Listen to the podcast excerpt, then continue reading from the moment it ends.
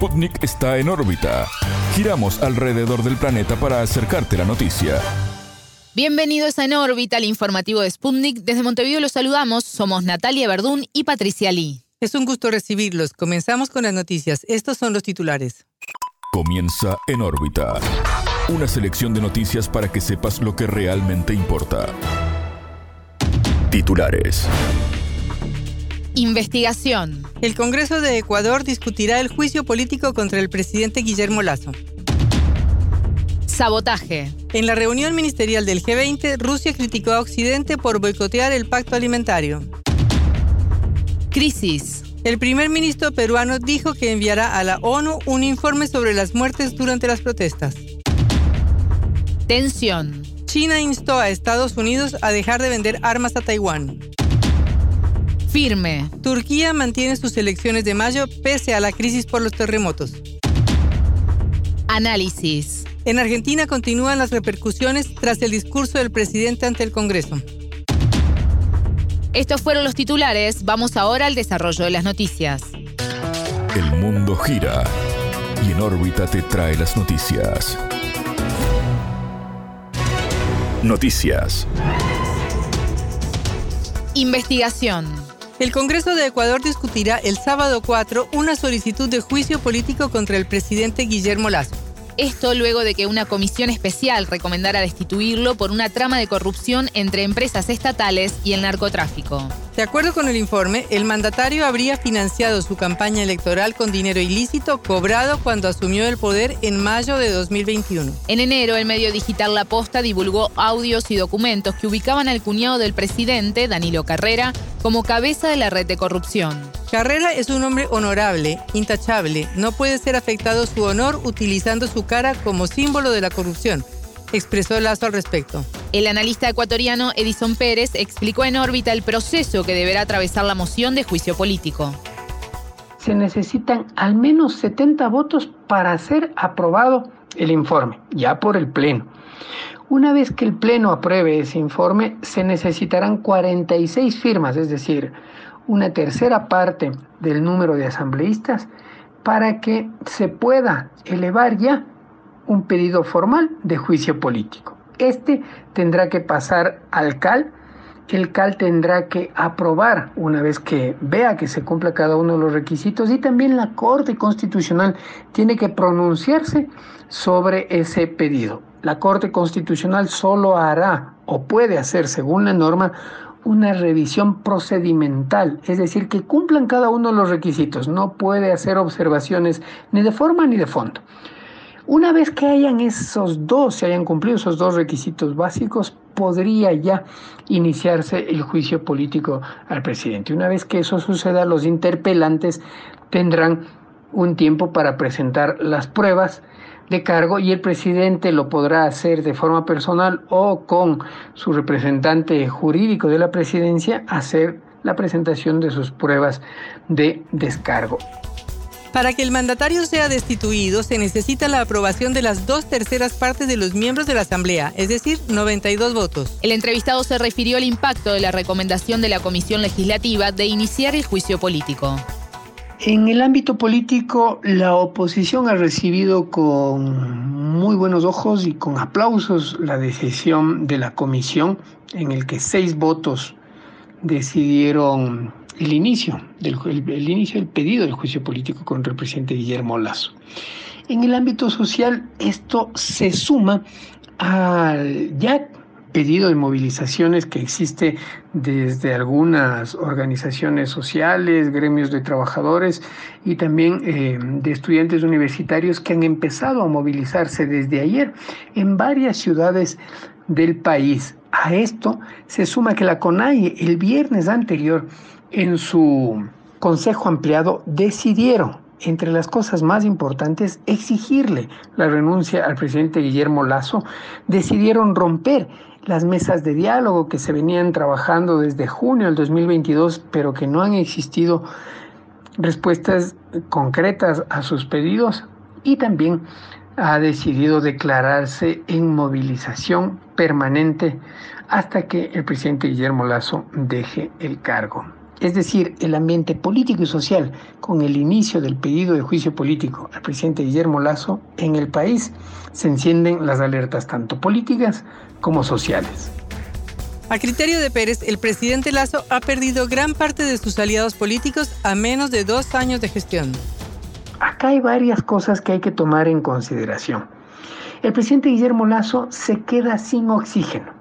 Este pedido de juicio político en la Asamblea Nacional le pone, le arrincona cada vez más, porque se ha quedado sin sus grandes aliados. Los únicos que le terminan de sostener al presidente Guillermo Lazo son los medios de comunicación, algunos grupos de poder, sobre todo la banca, y la fuerza pública, los militares y la policía, que han hecho ya demostraciones públicas a través de un video la Policía Nacional cuando el presidente sufrió un accidente y se rompió el peroné, y los policías en un video le mandaban buenos ánimos y le decían que están respaldándole a él. Y este domingo, en una ceremonia castrense en la conmemoración de un año más de la batalla de Tarqui, recibió el presidente Guillermo Lazo de las Fuerzas Armadas un fusil. Esto simbólicamente, ¿qué quiere decir? Que la fuerza pública y el presidente Guillermo Lazo defenderán su gobierno con las armas hasta las últimas consecuencias. Eso ha asusado el temor tanto en el ámbito político como en el ámbito social. La oposición, los sectores organizados y la sociedad civil temen un trauma político como el que ya vivimos de 1996 al 2006, una década nefasta para el país, para el Ecuador, en el que en 10 años, en una década, tuvimos ocho presidentes. Escuchábamos al analista político ecuatoriano Edison Pérez. Sabotaje. Occidente sepulta la iniciativa de granos del Mar Negro iniciada por Naciones Unidas, dijo el canciller de Rusia Sergei Lavrov. Durante la reunión de cancilleres del G20 en la India, el diplomático afirmó que la exportación de productos agrícolas rusos es obstaculizada. Rusia, Turquía, Ucrania y la ONU acordaron en julio de 2022 desbloquear la exportación de granos y fertilizantes de Ucrania por el Mar Negro. El convenio se realizó cinco meses después del inicio de la operación militar especial de Rusia en Ucrania. El acuerdo estipulaba el desbloqueo de las exportaciones rusas de alimentos y abonos, pero Moscú denunció que esa parte del pacto no se cumple. En el documento final de la reunión ministerial del G20 de este jueves 2 de marzo, los países miembros llamaron a cumplir el pacto. Por otra parte, Lavrov aseguró que Rusia no permitirá que se silencie la investigación sobre los ataques terroristas contra los gasoductos Nord Stream. Occidente no quiere responder preguntas que muestren el carácter provocador de sus acciones, sostuvo el ministro. Estamos conmocionados por el sabotaje impune del gasoducto en la zona de responsabilidad de la OTAN y la Unión Europea manifestó Lavrov. En septiembre, la empresa Nord Stream 2 AG, operadora del gasoducto ruso, anunció la fuga de gas en una de las dos tuberías cerca de la isla danesa de Bornholm. Luego trascendió que las dos líneas del gasoducto paralelo Nord Stream 1 también habían sido dañadas. El incidente ocurrió en una zona del mar Báltico repleta de buques de guerra de la OTAN. Rusia calificó las explosiones de ataques terroristas y el 30 de septiembre develó pruebas contra ciertos países occidentales. El 8 de febrero, el periodista estadounidense Simon Hersh, ganador del premio Pulitzer, reveló que buzos militares de Estados Unidos colocaron cargas explosivas bajo los gasoductos. En septiembre de 2022, según el periodista, los noruegos activaron los explosivos afectando los ductos que conectan Rusia con Alemania por el mar Báltico. Crisis. El primer ministro peruano Alberto Otálora afirmó que el gobierno enviará a la ONU un informe sobre las muertes durante las protestas y que brindará todas las facilidades. Naciones Unidas dio 60 días para que Perú entregue esa información y la referida a las medidas para garantizar el derecho a la expresión y la reunión pacífica. Diremos lo mismo que ante la Comisión Interamericana de Derechos Humanos que en el Perú hubo un golpe de Estado, dijo el Premier al medio local Canal N. En tal contexto se defendió el sistema democrático, agregó.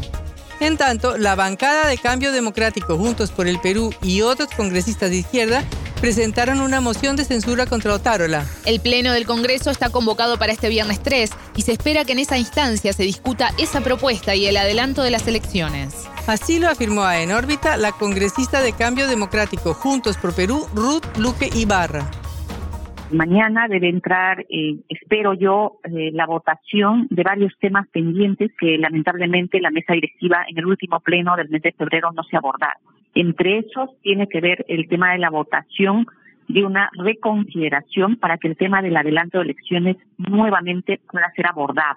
Ese es un tema importante que espero se pueda concretizar, porque creo que no estamos en una situación de normalidad y aún la población se moviliza y hay situaciones graves de violaciones a derechos humanos, porque las investigaciones que están a nivel de fiscalía no conocemos sus avances, lo que sí se sabe es de cómo denuncian a dirigentes o cómo ordenan la prisión, pero no sabemos del avance contra quienes cometen las violaciones. Y ese es una responsabilidad directa del sistema de justicia, pero de eso no conocemos nada. Así que mañana en el Pleno ojalá pueda votarse esta petición del adelanto, también constituirse esta famosa comisión investigadora para investigar las muertes de los heridos y de las con gravedad que ya la comunidad internacional también ha emplazado al Estado peruano.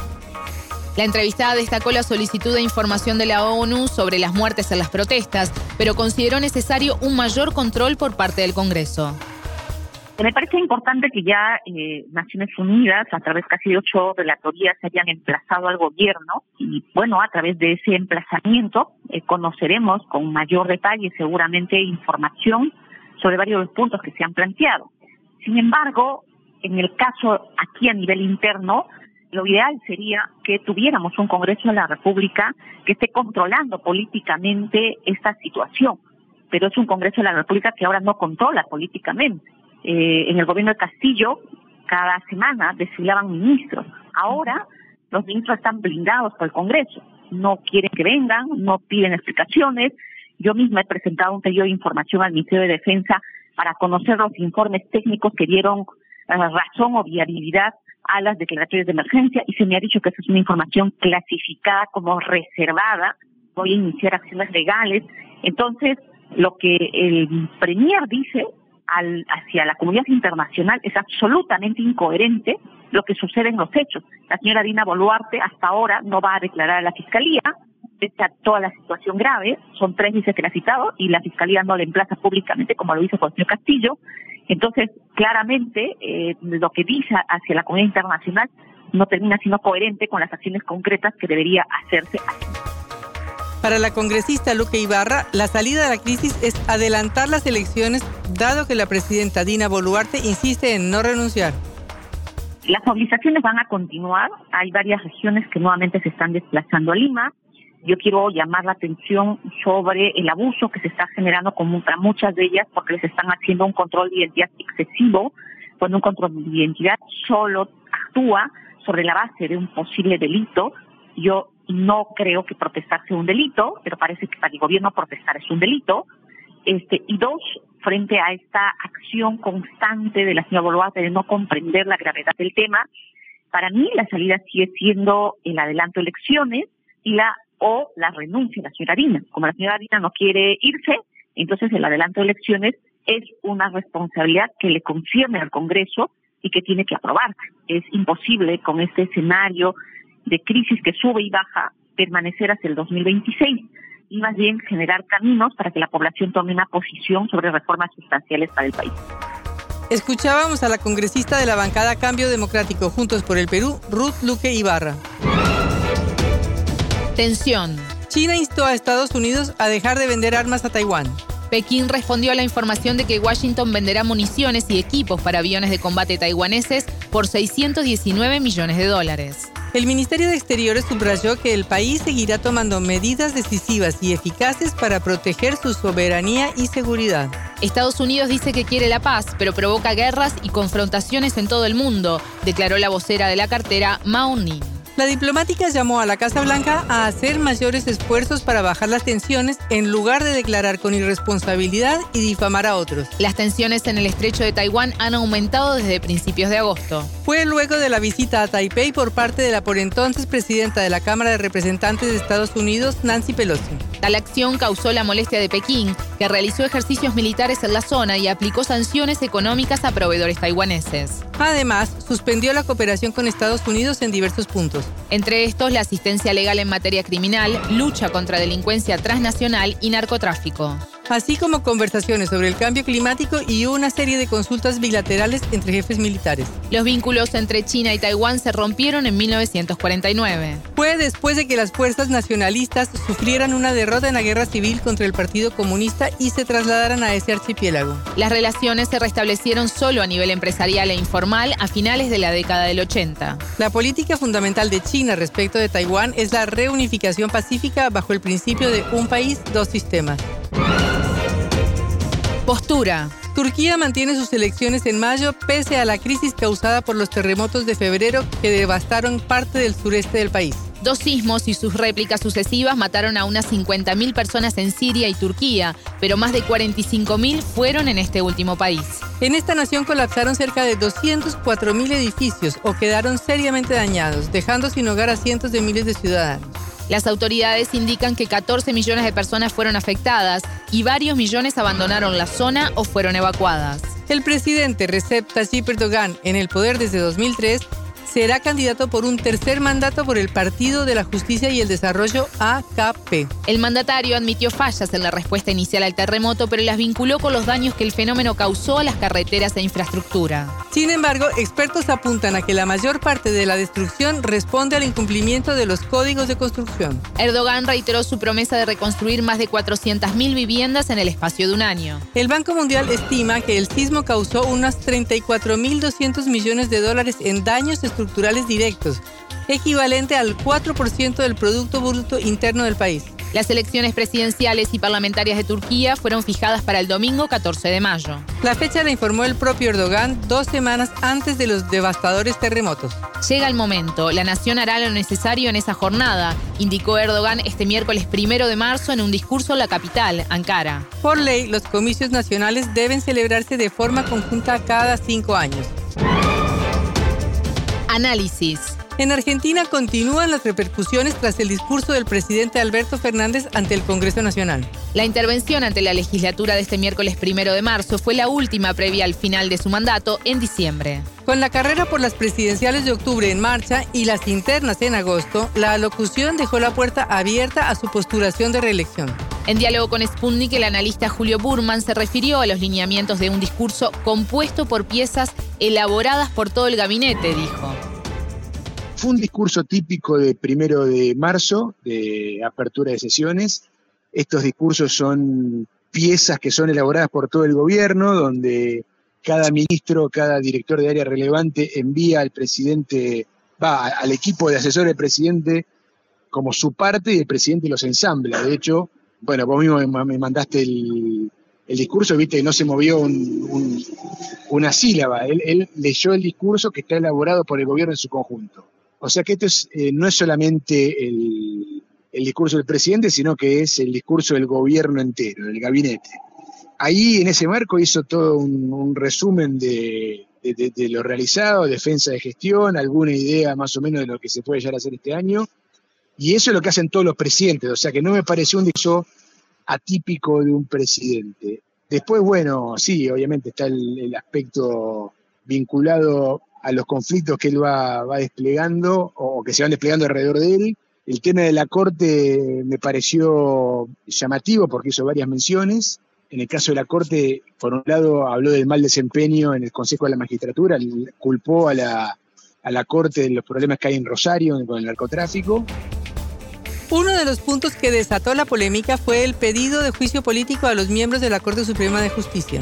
El motivo es por la interferencia en el reparto de impuestos llamados fondos coparticipables. La Corte concedió una medida cautelar que amplía de 1.4 a 2.95 el porcentaje de unos impuestos que el Estado debe transferir a la opositora Ciudad de Buenos Aires. A esto se suma el reclamo del presidente a la justicia por esclarecer el intento de magnicidio contra la vicemandataria Cristina Fernández en septiembre de 2022. El analista se refirió a las diferencias entre ambos dirigentes y cómo afecta la coalición oficialista del Frente de Todos. Y además a la intención de una posible reelección por parte del actual jefe de Estado.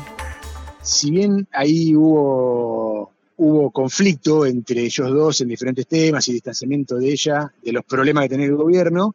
Con el tema de la Corte y la Justicia, me parece que siempre tuvieron un discurso muy parecido. Creo que él también quiere que esto sea suyo, ¿no? No sé si él hace esto porque Cristina se lo pide o porque cree que Cristina le va a gustar. Creo que él también eh, tiene esta línea. De hecho, a mí no me consta que el pedido de juicio político a la Corte sea una idea de Cristina, tal vez es de él. Estamos ya en el, mes de marzo del año de las elecciones, a cinco meses de las primarias. Ya a esta altura debería ser mucho más explícito su deseo. De hecho, para mí que haya pasado este discurso sin decir nada más claro, para mí es que todavía no, no, no hay definición, ¿no?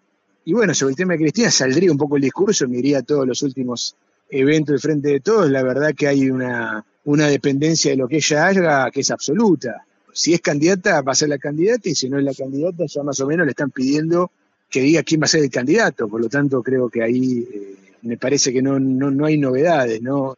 De hecho, al contrario, pareciera que cada, cada omisión cada día que pasa y no hay novedades, justamente parecieran confirmar la cristinodependencia de todo el oficialismo. Mm.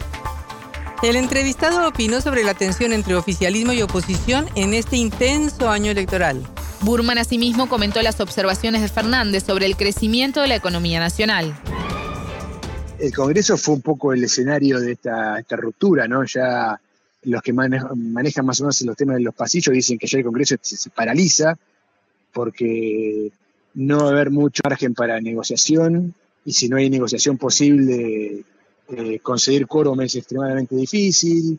Creo además que a medida que se acerquen las elecciones y ya comienza el año electoral en muchas provincias, los gobernadores van a ser cada vez más renuentes a apretarse a, cualquier movida en el Congreso que los acerca al gobierno. Por lo tanto, creo que, que sí, yo creo que se, se avecina un año de poco Congreso y creo que cuando el eh, Alberto Fernández le tira a, la oposición la, idea de que son eh, desleales institucionalmente, un poco se adelanta esto, ¿no?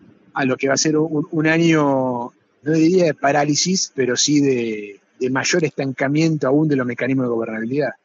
Acá hay una línea de discurso de hace ya como medio año por lo menos, de decir la gestión tiene que ser reivindicada, es decir, la gestión es mejor de lo que la gente percibe en las encuestas.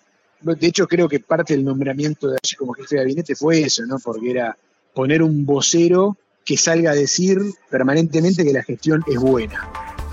Escuchábamos al analista político argentino Julio Burman. Con lupa, una mirada a la vida social y política de la región. Hoy, 5 de marzo, luego de haber acudido a la reunión del Consejo de Ministros y de la Dirección Político-Militar de la Revolución, nos dirigimos aquí a las instalaciones del Hospital Militar de Caracas a seguir la secuencia de salud de nuestro comandante presidente en el momento que nos encontrábamos recibiendo parte, acompañando a su hija, a sus hermanos, a sus familiares, recibimos la información más dura y trágica que podamos transmitir a nuestro pueblo. A las 4 y 25 de la tarde de hoy 5 de marzo ha fallecido el comandante presidente Hugo Chávez Frías.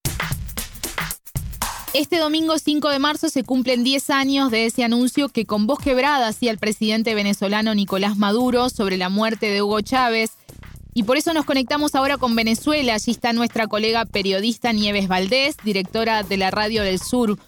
Bienvenida Nieves. ¿Cómo recibiste 10 años atrás esta noticia? ¿Qué te acordás de ese momento? Hola Natalia, ¿cómo están todos eh, mis colegas en el Uruguay? Bueno, fíjate, eh, tú me haces esa pregunta y enseguida llegan los recuerdos inmediatos, ¿no?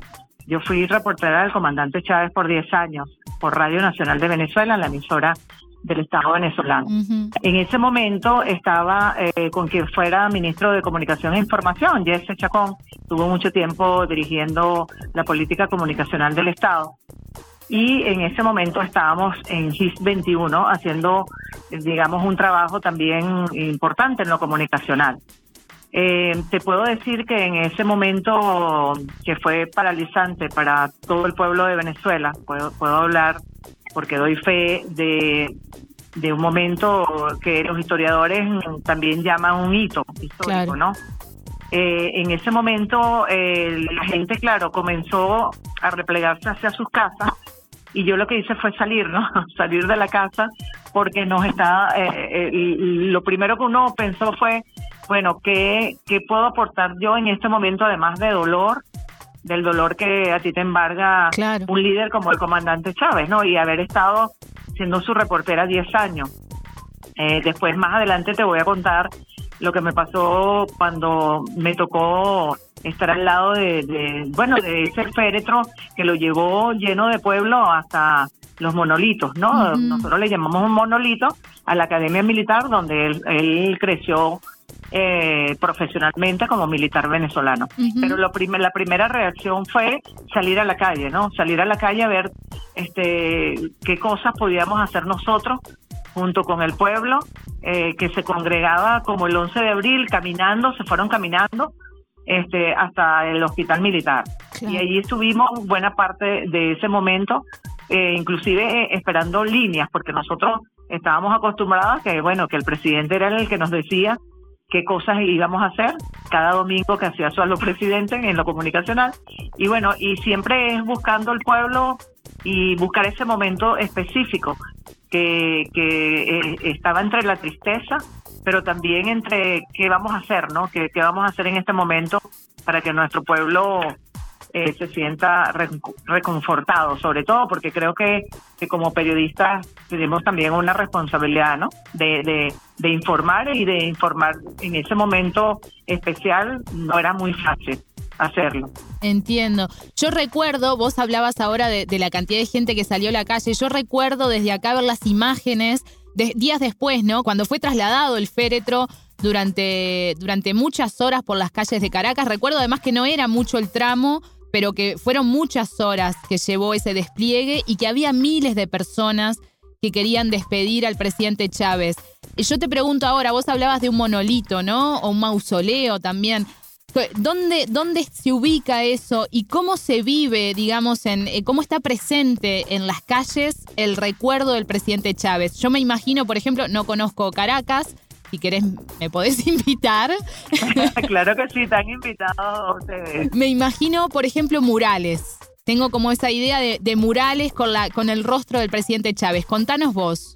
Sí, bueno, yo te puedo contar, eh, bueno, asienta, en verdad fue impresionante la cantidad de gente que se movilizó este, solo en ese momento de su muerte física, ¿verdad? Porque Chávez para nosotros sigue vivo en, en nuestro, no solamente desde el punto de vista espiritual, sino desde el punto de vista de lo que él significa como legado histórico, político, como un hombre que dejó un legado y que nosotros tenemos la responsabilidad de, de mantenerlo en el pueblo vivo, ¿no? Y su propio pueblo lo mantiene vivo, como tú lo dices, en murales, lo mantiene vivo en la acción, en la palabra y sobre todo en su ejemplo, que yo creo que es lo más importante, ese ser humano que nosotros vivimos muy cerca. O sea, el Chávez que se mostraba en los medios de comunicación era el mismo Chávez que estaba detrás de las cámaras. Eso yo lo puedo certificar y te lo puede certificar también el pueblo, ¿no?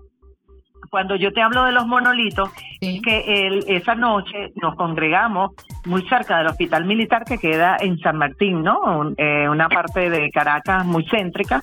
Luego, eh, ese su féretro fue, por supuesto, trasladado desde el hospital militar hasta los monolitos, que nosotros le llamamos los monolitos, es precisamente los próceres, donde están, mm, digamos, dos eh, insignias, ¿no? Que son gigantes donde están todos los nombres de nuestros eh, de nuestros héroes de la independencia, ¿no? Empezando por el, por Bolívar hasta todos nuestros héroes. Entonces, hacia allí está la Academia Militar, que fue donde él estudió y por supuesto como el hombre militar que era, esa era su casa y allí fue en el un patio que se llama Patio del Honor fue velado, ¿no? Durante casi, prácticamente fueron como dos semanas, una semana y media.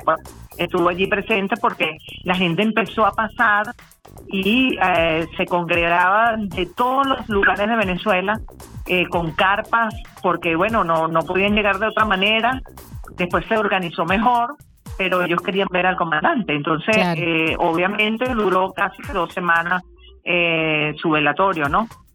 Y además, eh, eh, como todos lo recordamos, con todos los presidentes que pudieron venir en ese momento, los presidentes amigos que vinieron, este, bueno, a rendirle tributo a ese hombre, eh, un ser humano como a mí me gusta recordarlo siempre, primero como ser humano, un gran ser humano, y después como un estratega, ¿no? Político. Pero te contaba también que en ese transcurrir desde, desde el hospital militar hasta el centro de Caracas, después por la avenida Fuerzas Armadas, hasta llegar a la academia, a la academia militar, las expresiones de tristeza, pero a la vez era tristeza, cantos, eh, banderas de Venezuela. O sea, era una cosa que, bueno, yo nunca la había vivido así. De verdad que yo les puedo dar fe, yo estaba, yo hice ese recorrido con él, de como delante de su féretro, y bueno, iba así como que, bueno, yo fui reportera tuya 10 años, ahora me toca reportar esto, ¿no? Tan triste, o sentir esto tan triste. Claro. Pero bueno, ahí estábamos, ahí estábamos para informar también y para, como siempre te lo dije al principio, ser guías en los momentos como que más cumbres de nuestra historia, ¿no? Que fue ese momento de la partida del comandante Chávez de manera eh, física. Y bueno, tú, no, tú lo comentabas, eh, a partir de allí todo su, su, su, legado está pintado en murales, en, no solamente en Caracas, en el interior de la República también, pero en Caracas Chávez nunca se ha ido. Vos, vos lo decías, lo reiteraste, lo dijiste al principio y lo reiteraste varias veces en estos minutos que estamos hablando. Fuiste su reportera durante 10 años. Ahora sos la directora de la Radio del Sur, que es una emisora además que nació a instancias de Chávez. Me gustaría que me, me, contaras algo, eh, algún hecho bien cortito te voy a pedir, pero que, que dé cuenta de ese vínculo que había entre ustedes dos. Así es. Bueno, en, yo comencé en, como pasante de la Radio Nacional de Venezuela y la culpable de, digamos, de, de, estar en el, en el periodismo político, ¿verdad? Fue Teresita Manilia, que fue su jefa de prensa toda la vida, ¿no? Fue su, jefa de prensa, el comandante Chávez ella inmediatamente eh, me designó la fuente de Miraflores y empecé yo desde el 2001 prácticamente hasta el 2010. Nosotros lanzamos la Radio del Sur, empezamos del 2007 hasta el 2010 que fue lanzado oficialmente y ahora como tú dices, bueno, este estoy presidiéndola, ¿no? Es un legado de él, pero lo que te puedo decir es que este ser humano era antiprotocolo, era un hombre muy cercano al pueblo, no le gustaban los protocolos, eh, digamos que eh, vivía eh, todas las necesidades del pueblo. Y yo creo que un líder de esa manera, que primero está pendiente de, su pueblo, bueno, es, inmortal, porque al final la gente no lo olvida. Y no lo olvida es por su forma de ser, por su forma como gobernó, con las bases, con el pueblo, un hombre que viene venía del pueblo, es decir, tú veías a Chávez y veías a tu hermano a mi hermano mayor. Muchas gracias, Nieve Valdés, periodista venezolana, directora de la Radio del Sur, por esta charla. Hasta aquí en órbita. Pueden escucharnos todos los días a las 18 horas de México, las 21 de Montevideo y las 0 GMT por spundingnews.lat. En órbita.